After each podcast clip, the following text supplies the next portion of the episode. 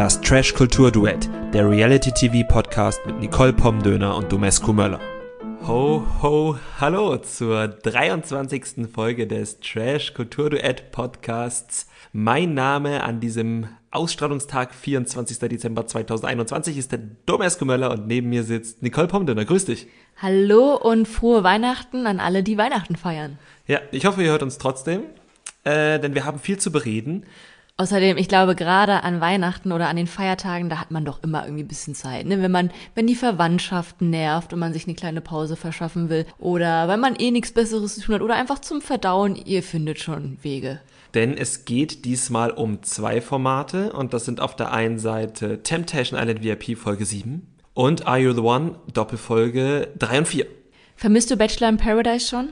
Auf der einen Seite ja, auf der anderen überhaupt nicht, weil es einfach so einen würdigen Abschluss gefunden hat. Ich finde, wenn eine gute Geschichte gut zu Ende erzählt wird, traue ich der nicht nach. Ja, geht mir auch so. Also mir fehlen schon ein bisschen ein paar Personen, von denen ich äh, einfach, ja, gerne wissen würde, was bei denen jetzt so abgeht. Aber ähm, naja, dafür gibt's ja auch noch Instagram. Genau, das stimmt. Steigen wir also gleich ein bei Temptation Island äh, VIP. Da ging die letzte Folge mit einem Lagerfeuer zu Ende und das scheint ja offenbar jetzt immer so der Cliffhanger zu sein. Und dementsprechend ging es mit dem Lagerfeuer weiter und zwar mit den Bildern, die Kate von ihrem Jakob gesehen hat. Was sie da gesehen hat, haben wir letztes Mal schon besprochen. Es waren so Ekel-Jakob-Bilder und das hat Kate genauso gesehen. Genau, also sie hat auch das Wort ekelhaft in den Mund genommen. Sie hat betont, dass sie Jakob dann rausschmeißen will, sobald sie wieder zu Hause ist. Und ähm, hat eben auch begründet, was sie daran so schlimm findet. Und zwar, dass sie sich da einfach in ihrem Vertrauen verletzt fühlt und ähm, sich von ihm hintergangen fühlt.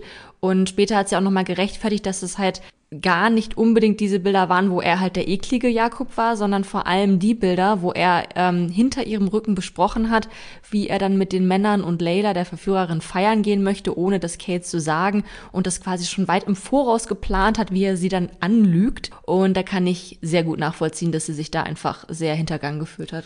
Ja, das konnte ich auch gut nachvollziehen und auch Lukas konnte das sehr gut nachvollziehen, der wirklich einmal mehr gezeigt hat, dass er für Kate da ist und ein ähm, Temptation Island Verführer der alten Schule ist, weil aber auch Kate eine Temptation Island Kandidatin der alten Schule ist.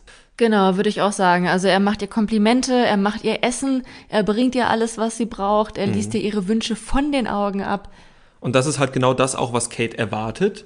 Und ähm, dadurch ist er auch so ein guter Verführer. Ich glaube, Emmy würde sich auch einen Verführer wie Lukas wünschen, hat sie aber leider nicht. Nee, das ist das, äh, der nächste Punkt eigentlich auf der Liste, denn wir haben auch gesehen, wie Emmy die Bilder von Udo gesehen hat. Und jetzt mal Hand aufs Herz, wie fandst du denn, wie Emmy auf die Bilder reagiert hat? Also ich muss sagen, ich fand die Bilder von Udo auch schon schlimm. Ähm, ja. Wir erinnern uns, er hat eine Ganzkörpermassage von mehreren Frauen bekommen und bei dieser Ganzkörpermassage ging auch eine Hand sehr lange und sehr nah in Richtung Intimbereich und hat seinen Oberschenkel massiert. Und ja, also es war schon sehr viel Intimität. Dementsprechend kann ich verstehen, dass sie das nicht kalt gelassen hat. Nichtsdestotrotz, Emmy ist die Drama Queen schlechthin, also sie übertrumpft selbst Kate, Katie Time. Und ähm, ja, es waren natürlich die schlimmsten Bilder, die es je gegeben hat beim Lagerfeuer. In der Geschichte von Temptation In Island. In der Geschichte von Temptation Island. Und äh, ja, also ich glaube, da sind wir uns wahrscheinlich einig, dass das nicht so ist. Nee, also ich fand's halt, sie hat ja schon Oh und Oh nein gerufen, bevor sie ein Bild gesehen hat. Und da, klar, jetzt wo du es sagst, natürlich waren die Bilder von Udo nicht schön, aber sie hat halt schon angefangen, das Ganze dramatisch zu finden, bevor sie irgendwas gesehen hat. Das fand ich dann halt schon lächerlich. Genau, und also man merkt ja auch, dass es ihr jetzt nicht wirklich um Eifersucht in dem Sinne geht, dass Udo jetzt irgendwie ja, Intimitäten zu anderen Frauen aufbaut, sondern es geht ja einfach nur darum, dass Udo auch andere Frauen begehren könnte. Und also alles, was, was, was bei ihr abgeht, ist halt dieses Konkurrenzdenken. Ne? Sie sieht ja immer nur die Frauen als Konkurrenz. Sie betont immer wieder, dass sie ja die geilste ist, sie ist die schönste, sie ist die griechische Gottheit schlechthin. Und ähm, sie ist nicht eifersüchtig auf Udo, sondern eben auf die anderen Frauen und sie möchte, dass er keine anderen Götter neben ihr hat. Genau, und wie austauschbar das ist, dass es tatsächlich nicht um Udo geht, sehen wir ja gegen Ende der Folge nochmal. Ich denke, da springen wir jetzt einfach mal ganz flott hin, wo Diogo sich ganz offenbar zumindest für einen Abend lang etwas umorientiert und zwar in Richtung Sagen wir jetzt eigentlich Sandra oder Sandra? Also sie hat darum gebeten, dass wir sie nicht mehr Sandra nennen, aber wie soll man sie denn dann unterscheiden von der Verführerin Sandra? Ich denke mal, unter der Prämisse No Jokes with Names sollten wir vielleicht Sandra sagen, aber wenn uns das Sandra mal rausrutscht, meinen wir das nicht böse. Na gut, also für dich Sandra, du bist jetzt Sandra für uns. Genau, und jedenfalls hat sich Diogo halt in Richtung Sandra umorientiert und das war für Emmy richtig schlimm. Das war für sie genauso schlimm, mindestens, wie als Udo sich von sechs Frauen hat massieren lassen. Und da denke ich mir halt, wow. Genau, also bei Emmy, da sieht man halt richtig dieses ähm, Spieglein, Spieglein an der Wand, wer ist die Schönste im ganzen Land. Emmy ist einfach die Verkörperung der bösen Stiefmutter. Sie möchte die Schönste im ganzen Land sein. Und egal, wer sich ihr da in die Quere stellt, äh, ja, würde sie am liebsten zerstören. Ganz so böse ist sie natürlich nicht, aber man merkt halt schon, der Dorn, der sitzt da tief. Das stimmt. Wem es gar nicht so wichtig ist, wie hübsch sie ist, oder wahrscheinlich ist es ja auch wichtig, aber sie redet nicht die ganze Zeit darüber, ist Paulina, aber ohnehin redet ja die ganze Zeit Dominik vor allem davon, wie toll sie ist. Ähm, die beiden waren auf einem Date und haben getöpfert. Dominik hat sich auch sehr aufmerksam gezeigt, hat eine, äh, eine Trinkschale für den kleinen Ghost, der ja gar nicht mehr so klein ist, wie wir auf Instagram gesehen haben, töpfern wollen und hat dabei dann halt die Initialen von Ghost, Paulina und sich in den Topfboden gekratzt. Ja, wie fandst du das? Ich fand das schon also das war schon ein Cringe-Moment, muss ich sagen. Ja, es auch. war halt irgendwie so, wie, wie so ein Grundschuldate. Also als ich in der Grundschule war, hatte ich mal ein Date mit einem aus meiner Klasse und wir haben zusammen Window-Color-Bilder gemalt und das hatte so diesen Stil, finde ich, mit, mit diesen Töpfern und ich graviere jetzt hier unsere Initialen ein. Es sah auch ungefähr genauso gut aus wie die Window-Color-Bilder, die wir damals gemalt haben. Ja, definitiv. Es waren halt so, also ich weiß nicht, was sie machen sollten, aber sie haben ja beide so unförmige Schalen halt gemacht. Das ist so ungefähr das, was ich halt auch noch daraus kriegen würde. Ich bin wirklich, wirklich äh, nicht so begabt. Genau, was wir bei diesem Date auch noch erfahren haben, ist, dass, ähm, oder es ist jetzt nichts Neues, aber Pauline hat eben nochmal betont, dass das Problem ihrer Beziehung mit Henrik ist der Alkohol, dass sie ansonsten ein super funktionierendes Team sind, dass sie starke Gefühle füreinander haben, aber wenn diese Beziehung kaputt geht, dann wegen seinem Verhalten zu Alkohol und eben wegen dem, zu was er sich entwickelt, wenn er trinkt. Also auch hier wurde nochmal sehr, sehr deutlich, dass das halt nichts ist, was jetzt irgendwie sich während der Show entwickelt hat oder was irgendwie mal ein, zwei Abende waren, wo es ein Fehltritt war, sondern es ist halt einfach etwas, ja, ein sehr großes, wichtiges Thema in deren Beziehung. Da hatten wir auch letztes Mal schon drüber gesprochen, dass, ähm, ja, man Alkohol einfach nicht unterschätzen darf. Ja, und da habe ich mich dann halt auch gefragt, oh weia, wenn sie das dann halt so sieht, also sie, sie hat das ja im Interview tatsächlich im Nachhinein gesagt, muss sie da nicht abbrechen, weil er wird es nicht können. Das ist ja Teil seines Problems, nehme ich an. RTL wird es nicht machen, weil sie sich damit rausreden werden, dass sie einen Psychologen oder eine Psychologin da haben. Nehme ich jetzt einfach mal an. Und, und, und weil man es ja auch tatsächlich ähm, ganz leicht runterspielen kann. Ne? Also gerade bei bei jungen Leuten, die da halt dann Party machen, da kann man das ja auch so interpretieren von wegen, ach, das sind einfach junge Leute, die haben da eine, eine, gute Zeit. Und wenn wir diese Vorgeschichte nicht kennen würden, dann wäre es ja auch so. Ne? Also wenn wir mal an Calvin zurückdenken, der hat sich ja genauso verhalten, ja. nur dass er vielleicht nüchtern auch so war. Auch so war. Oder zumindest in die Richtung ging. Ja, und wenn man die Vorgeschichte nicht kennt, dann sieht man ja auch gar nicht unbedingt, was daran problematisch ist. Aber mit dieser Vorgeschichte ist es halt eben eine Suchtgeschichte. Ja, und ich frage mich halt, RTL bringt diese Vorgeschichte ja rein. Also sie hätten ja die äh, Töne von Paulina ja auch rauslassen können. Ich frage mich halt, wie sich das im Laufe der Staffel hat noch entwickelt, ob das noch in irgendeiner Art und Weise Aufgabe wird, ob es ein Wiedersehen gibt, weiß ich halt tatsächlich gar nicht. Lola, wissen wir heute über Instagram, ist gerade im Urlaub. Sprich, im Moment kann es nicht gedreht werden, das Wiedersehen. Das Wiedersehen wird ja immer sehr, sehr kurzfristig gedreht. Vielleicht gibt es auch keins. Ich bin sehr gespannt. Ich wette, es wird eins geben. Mhm. Es wäre natürlich wünschenswert, dass RTL Plus ihm Hilfe anbietet, auch ernsthafte Hilfe. Oder vielleicht hat er sich die auch schon gesucht nach der Sendung. Er für sich bestimmt. Die Frage ist halt, wie transportiert RTL diese Problematik nach außen? Also ich meine, das eine ist ja, was hinter den Kulissen für Henrik, dem wir wirklich nur das Beste wünschen, passiert. Aber das andere ist ja auch, wenn du diese Thematik einmal aufmachst, was transportierst du nach außen an ähm, die ZuschauerInnen? Das ist halt das Ding. Und da hoffe ich, dass da was kommt. Ich meine, mit im Sommerhaus, mit der toxischen Beziehung, die da war, haben sie ja zumindest eine Paartherapeutin eingeladen und einen Talk mit Frau Ludewig an jeder Woche gehabt wo auch dieses Thema immer wieder aufgemacht wurde, ohne dabei jetzt zu übergriffig auf das Paar zu sein, fand ich. Machen Sie das da jetzt vielleicht auch? Ist es vielleicht viel schwieriger, weil es eine Problematik ist, die vielleicht fast noch häufiger runtergespielt wird als toxische Beziehung. Das ist halt eine Thematik, die mich, so gut ich die Staffel und so unterhaltsam ich sie auch finde, immer wieder so ein bisschen traurig macht, weil ich halt nicht weiß, wie gehen wir da raus. Ja, und ich finde, es wird halt auch mit jeder Folge deutlicher. Wir haben auch jetzt dann eben gesehen, dass nach dem Lagerfeuer Henrik am Boden zerstört war. Wir erinnern uns, er hat ja die Bilder gesehen von Paulina und Dominik. Er hat gesehen, wie die da im Bett gekuschelt haben. Für ihn sah es auch so aus, als hätten sie die Nacht miteinander verbracht. Und Henrik hat geweint und man hat bei ihm auch eben einen ganz deutlichen Unterschied gemerkt, jetzt zum Beispiel zu Emmys Verhalten mit Eifersucht oder zu Julianos Verhalten ähm, zu Eifersucht bei denen es halt eher dann so um das eigene Ego oder um Besitzansprüche ging, während es bei Henrik wirklich darum ging, er hat Angst, seine Frau, seine Partnerin zu verlieren. Und das ist eben das, was ihn so verletzt, weswegen er geweint hat.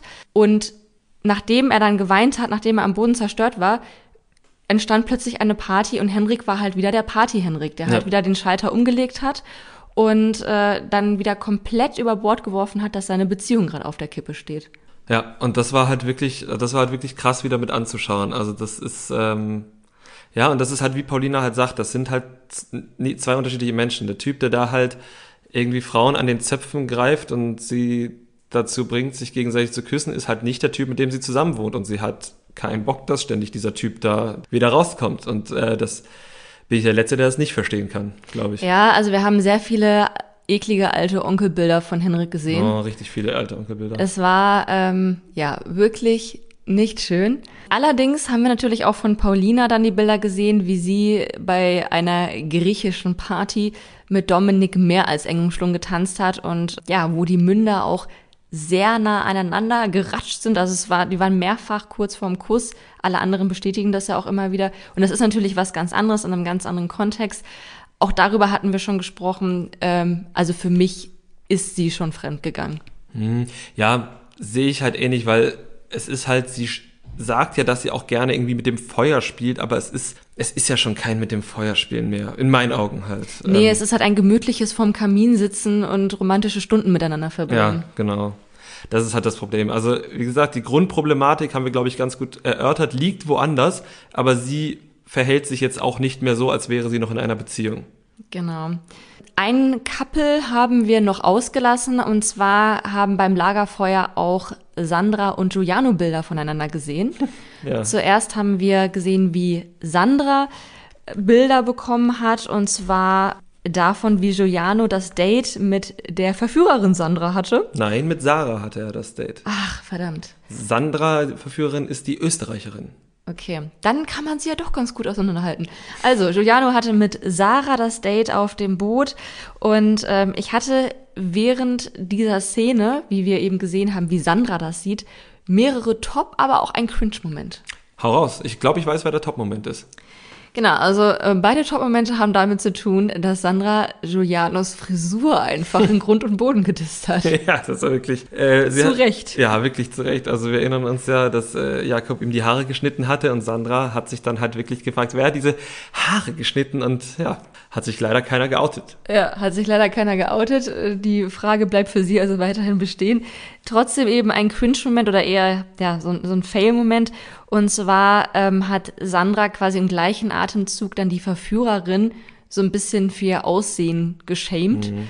Ähm, also hat er einfach so ein paar abfällige Kommentare abgelassen. Klar, es ist halt so aus der Situation heraus entstanden, dass sie sich da irgendwie ihren, äh, ja, einfach Luft ablassen musste. Nee, wie sagt man? Dampf ablassen. Dass sie Dampf ablassen musste.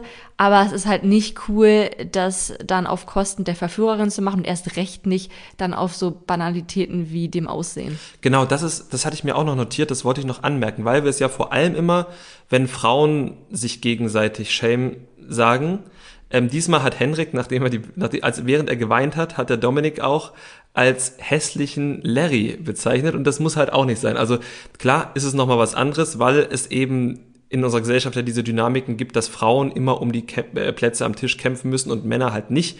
Aber man sollte da, finde ich, der Fairness halber auch darauf hinweisen, dass es auch nicht cool ist, weil in Henriks Fall ja Paulina die ist, die auf Abstand hätte gehen können und Dominik ja dafür da ist, den Abstand zu verringern.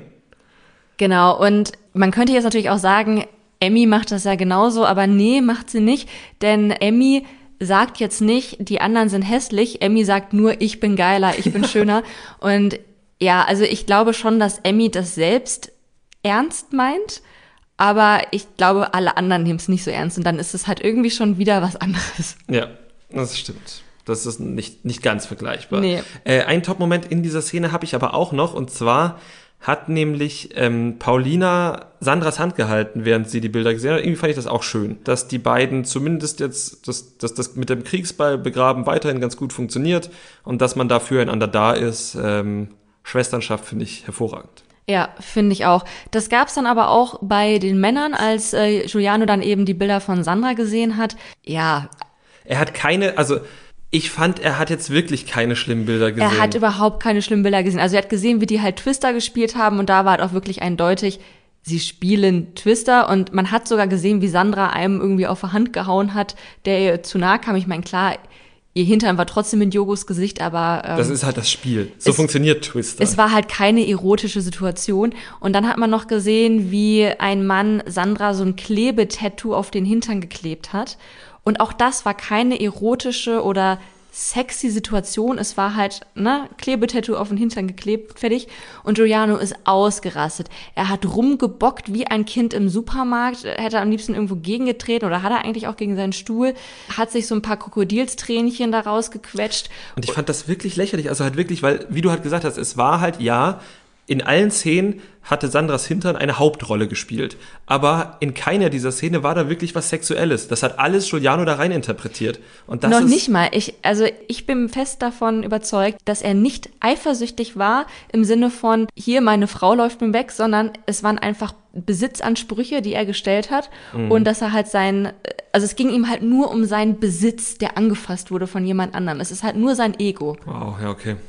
Also das ist jetzt meine Interpretation. Ja, äh, meine ist ja nicht so weit weg davon, aber ja, also wie gesagt, also ich fand die Szene jetzt auch nicht dramatisch. Also und was ich auch ein bisschen lächerlich fand, also die Männer haben dann auch zu Giuliano gehalten und haben ihn versucht zu beruhigen. Ähm, und dabei hatte vor allem Jakob dann Giuliano immer wieder beruhigt von wegen, das, was du gemacht hast, war nicht so schlimm wie das. Giuliano hat Sahne von den Brüsten der Verführerin abgeleckt. Und warum ist das dann nicht schlimmer, als sich ein Klebetattoo auf den Hintern kleben zu lassen? Genau, ich habe dann auch versucht, die beiden Szenen mal gegeneinander zu stellen in meinem Kopf und habe mir halt gedacht, hä, sexualisieren wir da Brüste, wenn wir das halt so sehen? Ne? Na, es ist halt eine was Aktives gegen was Passives. Ja, das stimmt. Ja, das stimmt. Das ist ein gutes Argument. Ja. Ja. Ich meine, gut, wir müssen uns auch mal wieder vor Augen halten, wir beide sind wirklich keine Fans von Giuliano. Er hat auch bisher noch nicht viel dazu beigetragen, dass sich das ändern könnte. Ähm, vielleicht sind wir da nicht so ganz subjektiv, aber das war halt wirklich einfach daneben. Wir sind schon ziemlich subjektiv. Ach so, ja, wir sind vielleicht nicht ganz objektiv. Was haben wir noch beim Temptation? Wir haben noch gesehen, wie ähm, Besowski Henrik sich den C hat lutschen lassen. Oh mein Gott.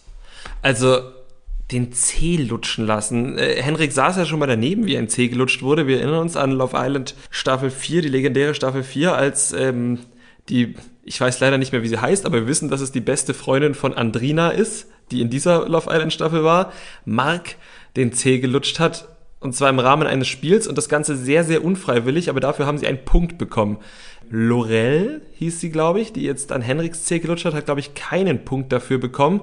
Aber die erste Sendezeit dieser Staffel ist doch auch was. Ja, herzlich willkommen. Herzlich willkommen in der Staffel. Ja, also es äh, hat irgendwie für viel Aufregung gesorgt. Ähm, Henrik hat davon auch selber jetzt zumindest am nächsten Morgen gar nicht mehr so viel gewusst, mhm. weil da eben wirklich reichlich Alkohol im Spiel war. Und ja, ansonsten haben Udo und er die Ganzkörpermassagen auch sehr genossen und fleißig Bilder produziert. Ja, und das war denen am nächsten Morgen auch klar. Und da hat auch Henrik nochmal gesagt, oh, wenn die Paulina das sieht, er weiß ja nicht, dass es für sie oftmals eh schon gegessen ist, aber ja, wenn Paulina das sieht, ihr seid die ganze Zeit von Kameras umrundet, die sind überall. Und das ist jetzt nicht so überraschend. Da kann man sich doch mal zwei Wochen mal irgendwie am, aber gut, wir, wir haben das Thema seit 150 Staffeln es lernen sie nicht mehr. Wen ich mal wirklich ausdrücklich loben muss, ist Cheyenne, die Verführerin, die dann am nächsten Morgen mit Udo gesprochen hat. Und ähm, es ging natürlich darum, ja, um, um seine Beziehung zu Emmy und Cheyenne hat sich wirklich clever angestellt. Also es hatte schon so ein bisschen so Miguel-Flavor, weil sie wirklich die richtigen Fragen gestellt hat. Ich, es war bei Udo letztendlich nicht nötig, weil er durch die Duschaktion von Amy, glaube ich, sowieso schon innerlich abgeschlossen hat. Aber ja, wenn da noch ein Zweifel gewesen wäre, hätte Cheyenne es, glaube ich, sehr gut geschafft, diesen zu zerstören. Das ähm, denke ich doch. Wer sich überraschend wenig clever angestellt hat beim Unterhalten, war Diogo. Mit der mit, mit großen Erwartungen gestartet und er hat ja auch eigentlich direkt eingeschlagen wie eine Bombe bei Temptation Island. Und dann hatte er dieses Date mit Emmy, wo sie erst Motorrad gefahren sind und er natürlich als Mann Motorrad gefahren ist. Danach saßen sie am Strand mit Limonade, wenn ich es richtig gesehen habe. Und Diogo hat dieses Gespräch so unfassbar schlecht geführt. Also, ja, also Emmy hat ihn da auch wirklich eine Steilvorlage geliefert, von wegen, ja hier, ähm, Udo gibt mir nie Komplimente. Und dann hat Diogo ihr Komplimente gemacht, aber irgendwie wirkte das Gespräch insgesamt sehr steif und künstlich. Er hat sie so runtergerattert. Ja. Also die, die Komplimente halt irgendwie so, als hätte er so eine Checkliste abzuhaken. Ja, also ich, ich fand aber auch, dass sie nicht so authentisch in diesem Gespräch gewirkt hat. Also es wirkte von beiden recht aufgesetzt. Mhm. Vielleicht haben sie, hatten sie das schon mal erlebt und dann ist irgendwie die Kamera ins Wasser gefallen, dann mussten sie das nochmal nachspielen. Wir haben gerade die schauspielerischen Qualitäten von Diogo und Emmy äh, zu Gesicht bekommen. Das kann natürlich sein. Aber wo sie ihm auch noch eine Steilvorlage geliefert hat, war, ähm, indem sie gesagt hat, dass sie sich auf jeden Fall an Udo rächen möchte. Mhm. Und zwar, indem sie jetzt mal einen Typen an den Schwanz packt. Nein, nein, nein, sie hat gesagt, dass sie sich die äh, im Gegenzug doch die äh, Muschi äh, massieren lassen könnte. Ach so rum, ja, okay. Mhm. Ja, und äh, Diogo also du hättest wirklich nicht viel tun müssen. Nee, aber ich glaube, das ist ja das auch, was ihn am Ende gestört hat. Das hat er ja im O-Ton gesagt, dass ihm das zu einfach ist und dass er sich, glaube ich, deshalb auf äh, Sandra umorientiert hat. Ist an sich ja auch sein gutes Recht, aber da ist er, glaube ich, seinem Job nicht nachgegangen. Nee, das stimmt. Aber wenn die die Produktion lässt, ist das ein Fehler der Produktion. Ja. Naja, wir haben auf jeden Fall in der Vorschau dann für die nächsten, für die nächste Folge gesehen, dass es Einzellagerfeuer geben wird, und zwar für Udo und für Jakub. Ich könnte mir vorstellen, dass Udo dann eben die Szenen sieht, wie Emmy mit Diogo im Bett geschlafen hat. Mhm. Ja. In der vorletzten Folge, meine ich. Und was Jakob zu sehen bekommt, sehen wir nicht oder wissen wir nicht. Ich habe einen Tipp. Du hast einen Tipp. Ich habe einen Tipp. Es wird halt ähm, quasi die Fabio Malisa Geschichte gemacht. Er wird halt ihre Reaktion auf seine Bilder sehen. Er wird quasi sehen, wie sie halt bei den anderen Jungs über ihn ablästert, dass sie ihn rausschmeißen will und so weiter. Das sieht man auch an seinen Reaktionen. Ja, dann packe ich halt meine Koffer und so. Ich glaube halt, diese Karte wird jetzt gespielt, weil von Kate natürlich nicht wirklich Bilder kommen, außer dass sie halt Lukas sich den Arsch hinterher tragen lässt. Ja, stimmt. Ich habe mich schon gefragt, was sie ihm wohl zeigen könnten, aber das ergibt Sinn, finde ich. Mhm. Clever, Sherlock. Danke, danke. Dann waren das unsere Eindrücke zu Temptation Island und wir kommen zur nächsten Sendung Are You the One? Genau, da standen die Folgen 3 und 4, also quasi die zweite Doppelfolge, das ist immer zahltechnisch ein bisschen kompliziert. Die standen jedenfalls an und das Ganze begann mit unserem Liebesdreieck Jesse, Mike und Leon, oder? Genau, denn wir haben in der letzten Doppelfolge am Ende in der Matching Night gesehen, wie Sophia Tomala eben gedroppt hat, dass der Kuss zwischen Leon und Jesse nicht nur so ein Bussi war, sondern doch schon so ein bisschen mehr. Mike hat sich jetzt natürlich irgendwie belogen gefühlt und dann wurde wieder hin und her und hin und her diskutiert. Genau, ich fand's also, obwohl das natürlich ein Großteil dieser Doppelfolge war, auch nicht so spannend. Oder fandst du diesen Fall spannend? Nee, gar nicht. Also ich habe mir dann auch gewünscht, dass das dann ähm, irgendwann vorbei ist. Es ist dann ja auch mit einem recht großen Knall vorbeigegangen, weil ähm, Leon irgendwann dann die Schnauze voll hatte und gesagt hat, ey komm, Jesse, du kannst dich nicht entscheiden, ich habe da jetzt keinen Bock mehr drauf. Tschüss. Ja, und Mike saß dann daneben und hat gedacht, okay, dann bleib ich wohl über. Ja, Genau. Und äh, Jessie schien aber dann trotzdem irgendwie nicht so ganz kapiert zu haben, dass Leon das ernst meinte. Also ich glaube, sie fühlt sich gar nicht so unwohl in dieser Dreiecksgeschichte. Nee, tatsächlich nicht. Aber das hatten wir in der letzten Folge auch schon gesagt. Sie hat sich ja bei ihrer Vorstellung darüber beschwert, dass es bei ihr immer Drama gibt. Aber manchmal suchen Menschen, die behaupten, immer in Drama zu kommen, das Drama ja auch. Also das will ich jetzt nicht vorwerfen, aber wir haben ja noch ein paar Folgen, um das zu verifizieren, diese äh, Theorie. Genau, die haben wir auf jeden Fall. Ähm, es gab noch eine andere Dreiecksgeschichte und zwar zwischen Dana, Raffaela und William. Die war spannender, fand ich, weil sie mehr Tiefe auch geboten hat. Genau, und auch nochmal verschiedene Facetten aller drei Beteiligten gezeigt hat. Also, dass William und Dana angebändelt haben, das haben wir ja schon in den ersten beiden Folgen gesehen. Auch, dass Raffaela ein Auge auf William geworfen hat. Und ja, jetzt hat sich da irgendwie so eine ganz interessante Dynamik entwickelt, dass äh, William an sich auch beide interessant findet, sich aber Dana mehr verpflichtet fühlt, weil er mit ihr eben schon mhm. mehr Gespräche geführt hat, glaubt aber trotzdem, dass Raffaela sein Perfect Match ist, wahrscheinlich ausgehend von dem, was sie angegeben haben da im äh, ExpertInnen-Fragebogen. Aber ich glaube auch, dass er sich mehr zu Raffaela hingezogen fühlt. Zumindest artikuliert er das ja schon. Und sich Dana aber mehr verpflichtet fühlt. Oder siehst du das nicht so? Ich glaube, er fühlt sich zu Dana aber auch ziemlich angezogen. Mhm. Kann auch sein. Das Problem an dieser ganzen Sache ist ja auch, dass Dana sich auch zu William hingezogen fühlt, aber dann halt immer wieder artikuliert, dass William ja eigentlich wahrscheinlich das Match von Raffaela ist, was ich taktisch, glaube ich, unklug finde. Und sie gibt ihm ja auch wirklich grünes Licht dafür, dass er Raffaela ruhig kennenlernen darf und dass er sich nicht nur auf sie fixieren soll, ist dann aber trotzdem eifersüchtig, wenn er das dann macht. Also es, es ist kompliziert, Leute. Genau, und in dieser Geschichte durfte Raffaela sich dann sogar auch mal ein, eines Abends, nein, wir fangen das ein bisschen früher an, denn es wurde Bierpong unter anderem gespielt. Und bei diesem Bierpong durfte William, glaube ich, mehrfach eine Frau küssen und hat sich jedes Mal für Dana entschieden. Und ähm, Raffaela durfte aus dem Bauchnabel eines Mannes trinken, was soll das immer? Und hat sich jedenfalls auch für William entschieden und ihm so das Interesse auch gezeigt. Und danach gab es eben zwischen William und Raffaela ein klärendes Gespräch. Was irgendwie auch ganz witzig war, weil Raffaela William vorgeworfen hat, dass er immer nur Dana küsst. Und äh, William hat Raffaela vorgeworfen, dass sie nach der letzten Challenge nicht ihn fürs Date ausgewählt hat, sondern den Ninja Warrior Tim. Ja, genau. Und wie gesagt, da hatte man so die Vibes, oh, da geht's ein bisschen alles aneinander vorbei, ne? Und dann durfte eben Raffaela sich den William mit in, auf ein Date auf dem Balkon des Boom Boom Rooms mitnehmen. Und da haben die sich so gut verstanden, dass die sogar kurzzeitig gesagt haben, wir übernachten beide hier, dann lagen sie auch zusammen im Bett.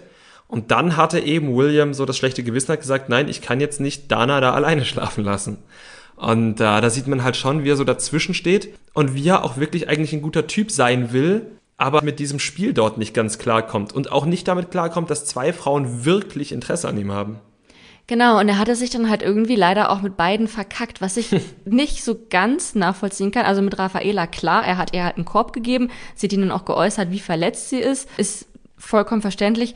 Dann wollte aber auch Dana irgendwie nichts mehr von ihm wissen, was ich dann nicht so ganz verstanden habe, weil sie ja irgendwie einerseits immer betont, ja hier, ne, Kennenlernphase, lernen auch noch andere Frauen kennen. Und dann hat er ja trotzdem ihr irgendwie so eine Art Treue bewiesen und mhm. hat halt nicht da bei Raffaela umgepennt und dann wollte sie trotzdem nichts mehr von ihm wissen. Das habe ich auch nicht so ganz verstanden. Aber die äh, Mühlen malen ja schnell bei Are You the One. Das kann ja nach einem halben Tag im Pool schon wieder ganz anders aussehen. Mal gucken, wie es die nächsten Folgen gibt. Aber da glaube ich auch, dass auch Raffaela noch nicht abgeschlossen hat. Also da passiert zwischen den dreien noch ein bisschen was. Das wird noch ein spannender Erzählstrang. Ja, das glaube ich auch. Dann haben wir noch Dustin und Saira. Also ich habe mir das erste, was ich mir notiert habe, war ein zartes Pflänzchen, das da süß anfängt zu wachsen.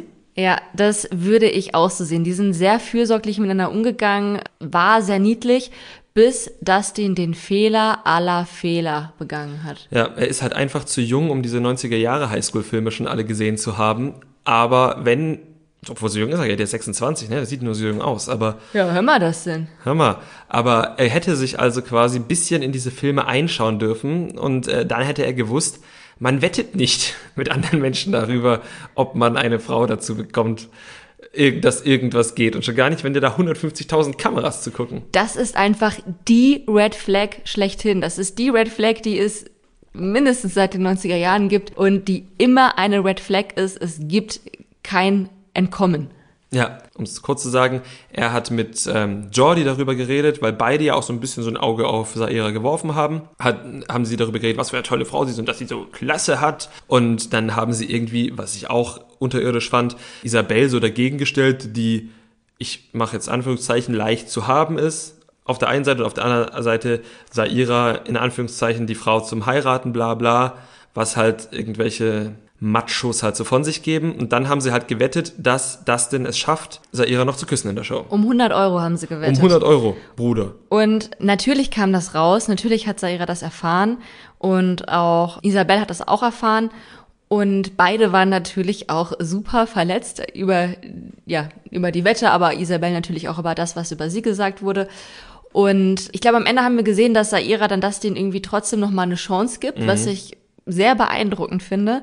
Aber es ist halt einfach so das Allerdämlichste. Und ich glaube auch, dass Jordi das sehr kalkuliert gemacht hat, weil Dustin halt anscheinend einfach so ein Typ ist, den du halt mit so Wetten locken kannst, ne? Mit so ein bisschen Ego-Kitzeln, na, du schaffst das eh nicht. Und dann, dann steigt er halt in die Wette mit ein. Und Jordi, der ja ganz besonders betont hat, wie viel Klasse Zaira hat und dass sie eine Frau ist, die halt dort auf gar keinen Fall irgendwie mit jemandem knutschen würde, der weiß auch ganz genau, dass Saira eine Frau ist, die bei einer Wette halt mhm. aussteigt.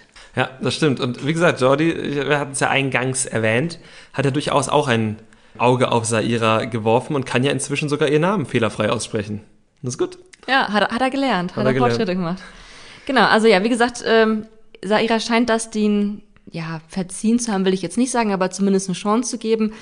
Wir bleiben dran, es wird spannend.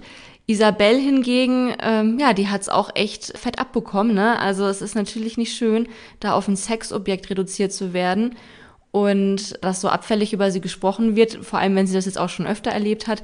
Und sie hat's halt auch richtig gesagt, also ja, selbst wenn sie da Leuten ihr Nippelpiercing zeigt oder nackt rumlaufen würde, ist das, bedeutet das nicht, dass sie bereit ist, mit jedem zu schlafen oder in Anführungsstrichen leicht zu haben werde, wäre. Und da finde ich, hat auch wieder William geglänzt, der ihr da auch wirklich gut Mut zugesprochen hat. Definitiv. Das hat mich dann auch nochmal nachhaltig ähm, glücklich gemacht, dass auch wieder die Geschichte dann halt so zu Ende erzählt wird. Und dass dann halt jemand halt das Ganze dann nochmal einordnet. Wenn halt schon nicht mit Offsprecher. Das ist vielleicht sogar noch besser, wenn das ein Kandidat selbst macht. Oder mehrere Kandidatinnen haben äh, Isabel ja auch gut zugeredet. Und dass man da einfach so rausgeht, dass man was daraus lernt. Ja. Wer nichts daraus gelernt hat, war äh, Dustin. Ja, gut, das passiert. Ja, aber naja, vielleicht guckt er sich ja als Nachhilfe nochmal so ein paar Highschool-Filme an. Ja. Oder vielleicht mal ähm, die Temptation Island Staffel, wo Steffi und Julian mitgemacht haben. Ja, genau. Die war sehr lehrreich. Die war wirklich lehrreich. Ähm, bevor wir, glaube ich, jetzt zu anderen Personen kommen, müssen wir, glaube ich, erstmal die Challenge erzählen, oder? Ja, genau, lass uns über die Challenge sprechen.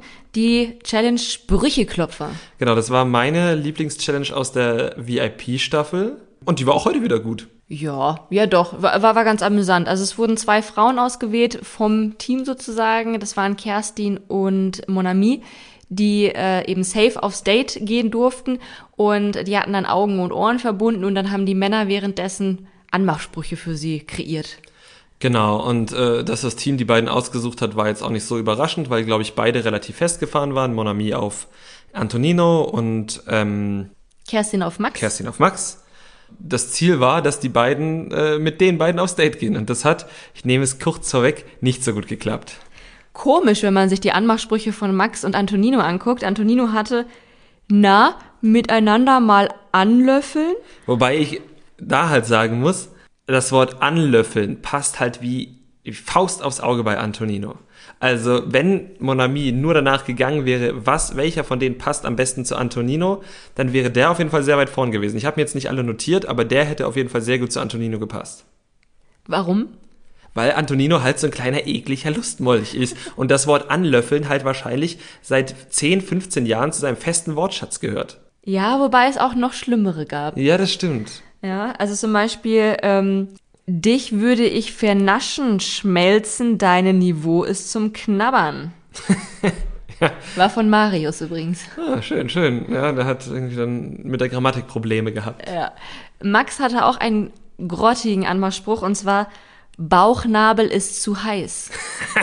das war, Entschuldigung, ich muss immer wieder lachen. Er, er hat sich dabei halt irgendwie so richtig was gedacht. Er hat richtig versucht nachzudenken und kam, ist dann an diesem Bauchnabel hängen geblieben. Und das ist ja der erste Denkfehler. Er wollte ihr zeigen, dass, also er wollte ihr mit dem Spruch ja zeigen, dass er es ist. Was ja clever ist an sich. Und dann hat er aber was genommen, was auf sie zutrifft und nicht auf ihn. Also, ich meine, jeder von den Jungs hat ja gesehen, dass sie ein Bauchnabelpiercing trägt. Das ist halt ein, ein ganz, ganz furchtbarer Denkfehler. Und dann stand er da wie so ein bedroppelter Pudel, also wie so, so ein begossener Pudel, wie eine Katze, nachdem sie in die Badewanne gefallen ist, stand er dann da und hat seinen Fehler eingesehen. Und das war, oh, war ja. Ich muss aber auch sagen, dass ich es wirklich ungerechtfertigt fand, wie sauer oder wie enttäuscht Kerstin dann am Ende auf ihn war und ihm da wirklich Vorwürfe für gemacht hat und seinen Spruch da auseinandergenommen hat. Und ich meine, er hat sich eh schon irgendwie kacke gefühlt. Und es ist doch bei diesen Challenges immer so. Immer, wenn man zwei bestimmte Leute auf ein Date schicken will, klappt es nicht, weil die halt da nicht zusammenfinden.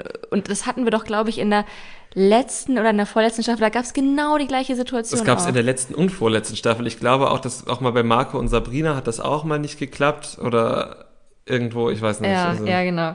Wie dem auch sei, Kerstin hatte sich dann für den Anmachspruch Traumfrau, du bist deine Sehenswürdigkeiten entschieden, weil sie den romantisch fand. Was? Ja, wow. Da habe ich halt langsam so gedacht, oh Kerstin, du möchtest halt wirklich so eine Prinzessin sein, halt so. Weil das halt irgendwie der, eine Sehenswürdigkeit wäre sie halt schon gewesen, gern. Und ja, und dann hat sie den halt genommen und der war halt von Mike. Der war von Mike und man hat wirklich auch beiden die Enttäuschung angesehen. Ja, schon. Monami hatte sich für den Spruch Gummibärchen darf ich dich küssen entschieden. Ich meine, der ist halt auch nicht besser als Bauchnabel ist zu heiß. nee, aber der, aber der Gummibärchenspruch, jetzt wo du ihn nochmal so vorgelesen hast, hätte er auch aus der Feder von Antonino stammen können, weil dem Antonino ja auch der Schalk im Nacken sitzt. Ne? Das kann man ja auch sagen. Äh, hätte, hätte sein können, war es aber nicht, war dann der Leon.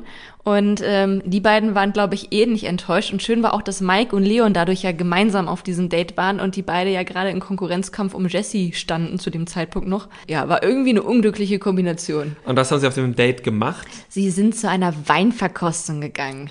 Ja, und also Kerstin hatte das ja schon mal gemacht. In Neuseeland. Genau, Kerstin ist nämlich schon ganz schön rumgekommen. Sie war schon in Neuseeland, in Sri Lanka, wo sie Familie hat, in Dubai. Und ähm, ja, man hatte so richtig das Gefühl, da ist so jemand, die hat dann in ihrem Instagram-Profil stehen, dass sie so gerne auf Traveling steht und hat sich dann eben mit Mike unterhalten, der ja eigentlich auch ganz gerne reist. Genau, und das ist halt diese typische, also ich hole jetzt ein bisschen weiter aus, aber das ist diese typische Are You the One-Krankheit. Du bist da ja und siehst plötzlich in jedem oder jeder ähm, deine ähm, zukünftige Partnerin. Ja? Genau, dein Perfect Match. Dein Perfect Match, genau. Und das siehst du dann plötzlich. Und dann sitzen die beiden gegenüber. Mike, der gern nach Malle, Holland und Italien fährt.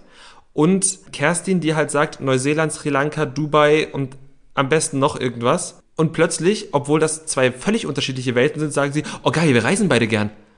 Das ist irgendwie, als würde ich sagen, ja, ich ernähre mich immer nur von McDonald's und du sagst, ja, ich zähle Kalorien. Und dann sagen wir, krass, wir essen beide. Und das ist halt genau das Gleiche, was die gemacht haben. Man hat es halt auch schon an der Weinverkostung gemerkt. Ne? Also Kerstin hat auch betont, wie gern sie Wein trinkt. Sie war auch die Einzige, die das irgendwie schon mal gemacht hat und die halt auch echt da Spaß dran hatte.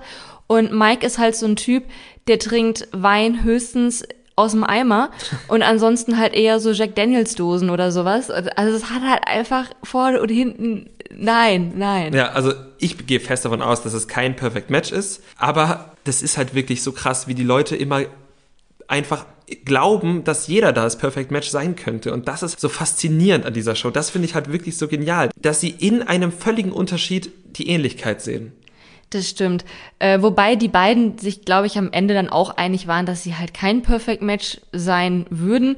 Nichtsdestotrotz war es irgendwie merkwürdig zu sehen, wie Kerstin meinte, es wäre irgendwie voll das gute Gespräch gewesen. Sie hätten voll geweibt. Ja, aber während des Gesprächs hatte man schon, dass sie zumindest drüber nachgedacht haben, ob das mit dem Reisen nicht vielleicht doch so ein Ding ist. Ja, ja, das stimmt. Ähm, nichtsdestotrotz wurden Leon und Monami in die Matchbox gewählt und ich glaube, es überrascht auch niemanden, dass auch die beiden kein Match waren.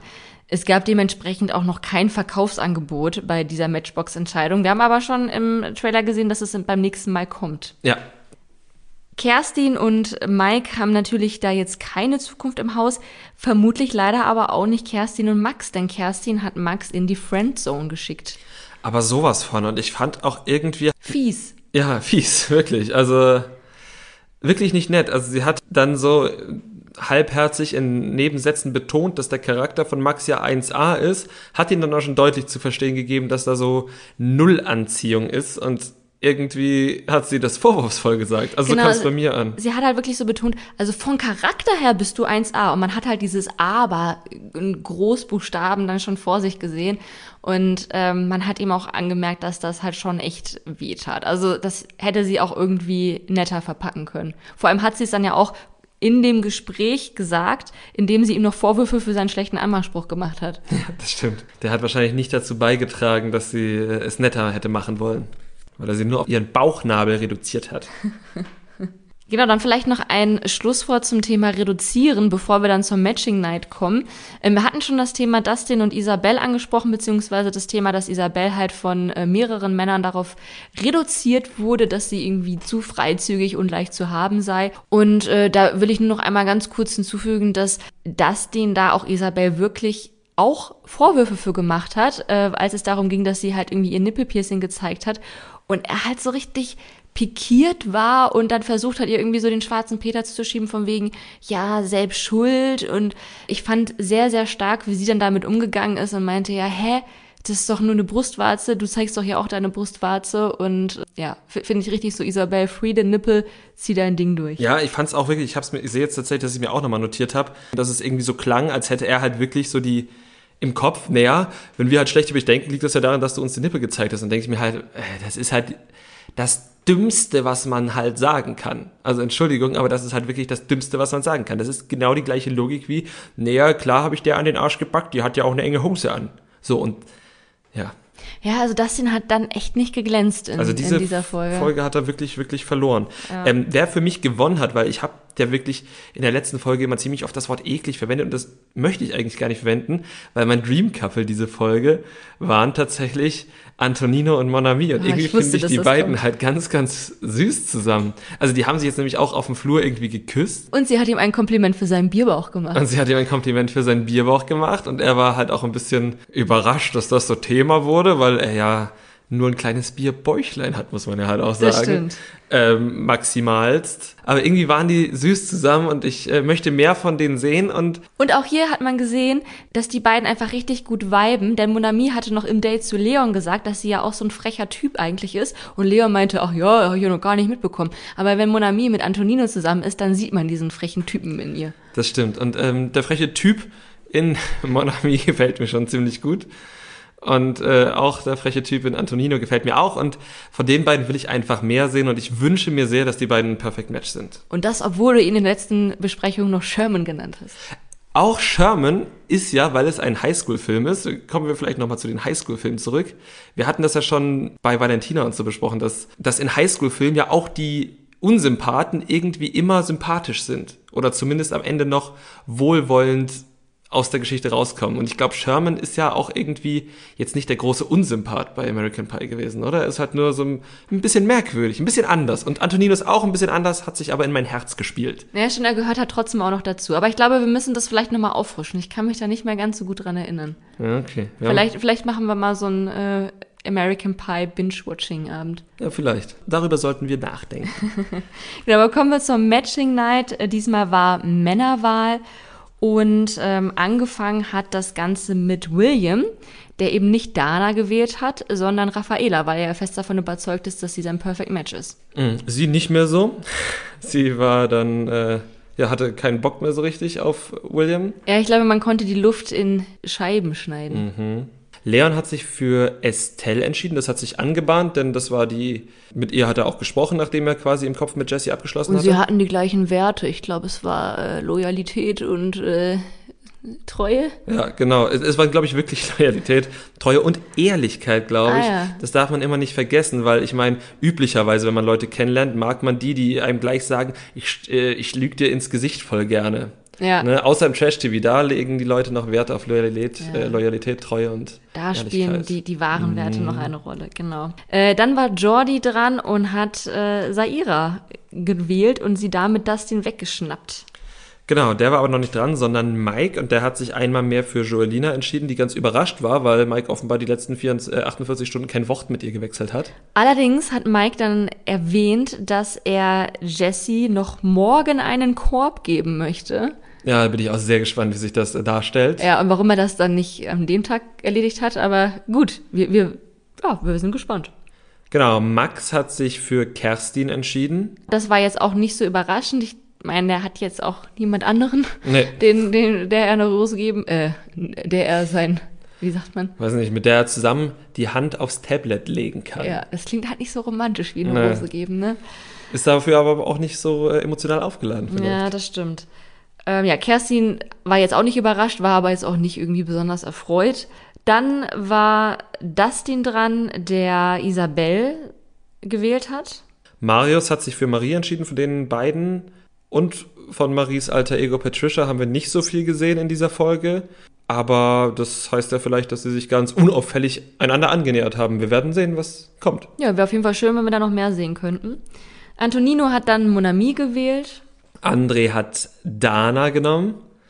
Ich glaube, das war auch naja, haben wir was von André gesehen in diesen Folgen? Wir haben ihn zweimal in der O-Ton-Situation gesehen und einmal haben wir ihn an der Bar rumstehen sehen und damit haben wir ihn inklusive Matching Night viermal gesehen und wir haben in dieser Folge nur eine ganze Ananas herumstehen sehen und zwar im Korb an der Bar. Also hat André diesmal gegen die Ananas gewonnen. Mm. Ich denke, das sollten wir zum ähm, ja, zum Duell jeweils machen, André gegen die Ananas, weil von André haben wir wirklich, glaube ich, von allen KandidatInnen am allerwenigsten bisher gesehen. Ja, das glaube ich auch. Also ich bin sehr gespannt, wer am Ende das Match gewinnen wird. André, tu mal was. oder die Ananas. Oder die Seid Ananas. ihr Team André oder Team Ananas? Und zuletzt hatte Ninja Warrior Tim Jessie gewählt, die halt übrig geblieben ist. Damit saßen, das können wir schon mal sagen, drei Couples so wie letztes Mal und zwar waren das äh, Mike und Joelina, Max und Kerstin und Antonino und Monami. Und heraus kamen zwei Lichter. Ja, was sagt uns das? Erstmal eigentlich nichts, ne? Das sagt uns wirklich überhaupt nichts. Äh, wir haben natürlich inzwischen schon zwei falsche Matching Night Ergebnisse, äh, äh, Matchbox Ergebnisse und wir haben zwei Matching Nights hinter uns, aber da kann man würde ich sagen, noch gar nichts sagen. Nee, würde ich auch sagen. Also mal gucken, was in den nächsten beiden Folgen passiert, wie viel Drama da passiert, wie viel Leidenschaft wir sehen werden mhm. und ob die Teilnehmenden vielleicht dann äh, einem dritten oder vierten oder sogar fünften Licht etwas näher kommen. Das stimmt. Und bis dahin freuen wir uns natürlich, wenn ihr uns auf Apple Podcasts folgt. Da könnt ihr auch Rezension schreiben und uns bewerten. Auf Spotify könnt ihr jetzt auch folgen und seit neuestem auch Sterne vergeben. Für fünf werden wir am dankbarsten, für vier werden wir natürlich auch noch dankbar und für alle anderen ehrlichen Meinungen logischerweise auch. Wir sind ja hier im Trash TV. Ähm, folgen könnt ihr uns auch auf Instagram. Da laden wir jeden Samstag Memes hoch und freuen uns über eure Kommentare, über euren Input, über eure Verbesserungen. Und dort heißen wir Trash Kultur Duett, wie unser Podcast eben auch heißt. Und damit verabschieden wir uns jetzt aber wirklich. Wünschen euch ein frohes Weihnachtsfest noch keinen guten Rutsch ins neue Jahr, weil die nächste Folge Silvester kommt. Wir hoffen, ihr esst ganz viel, ihr erholt euch gut, habt eine schöne Zeit und wir freuen uns auf nächste Woche. Bis dann. Das Trash Kultur Duett, der Reality TV Podcast mit Nicole Pomdöner und Domescu Möller.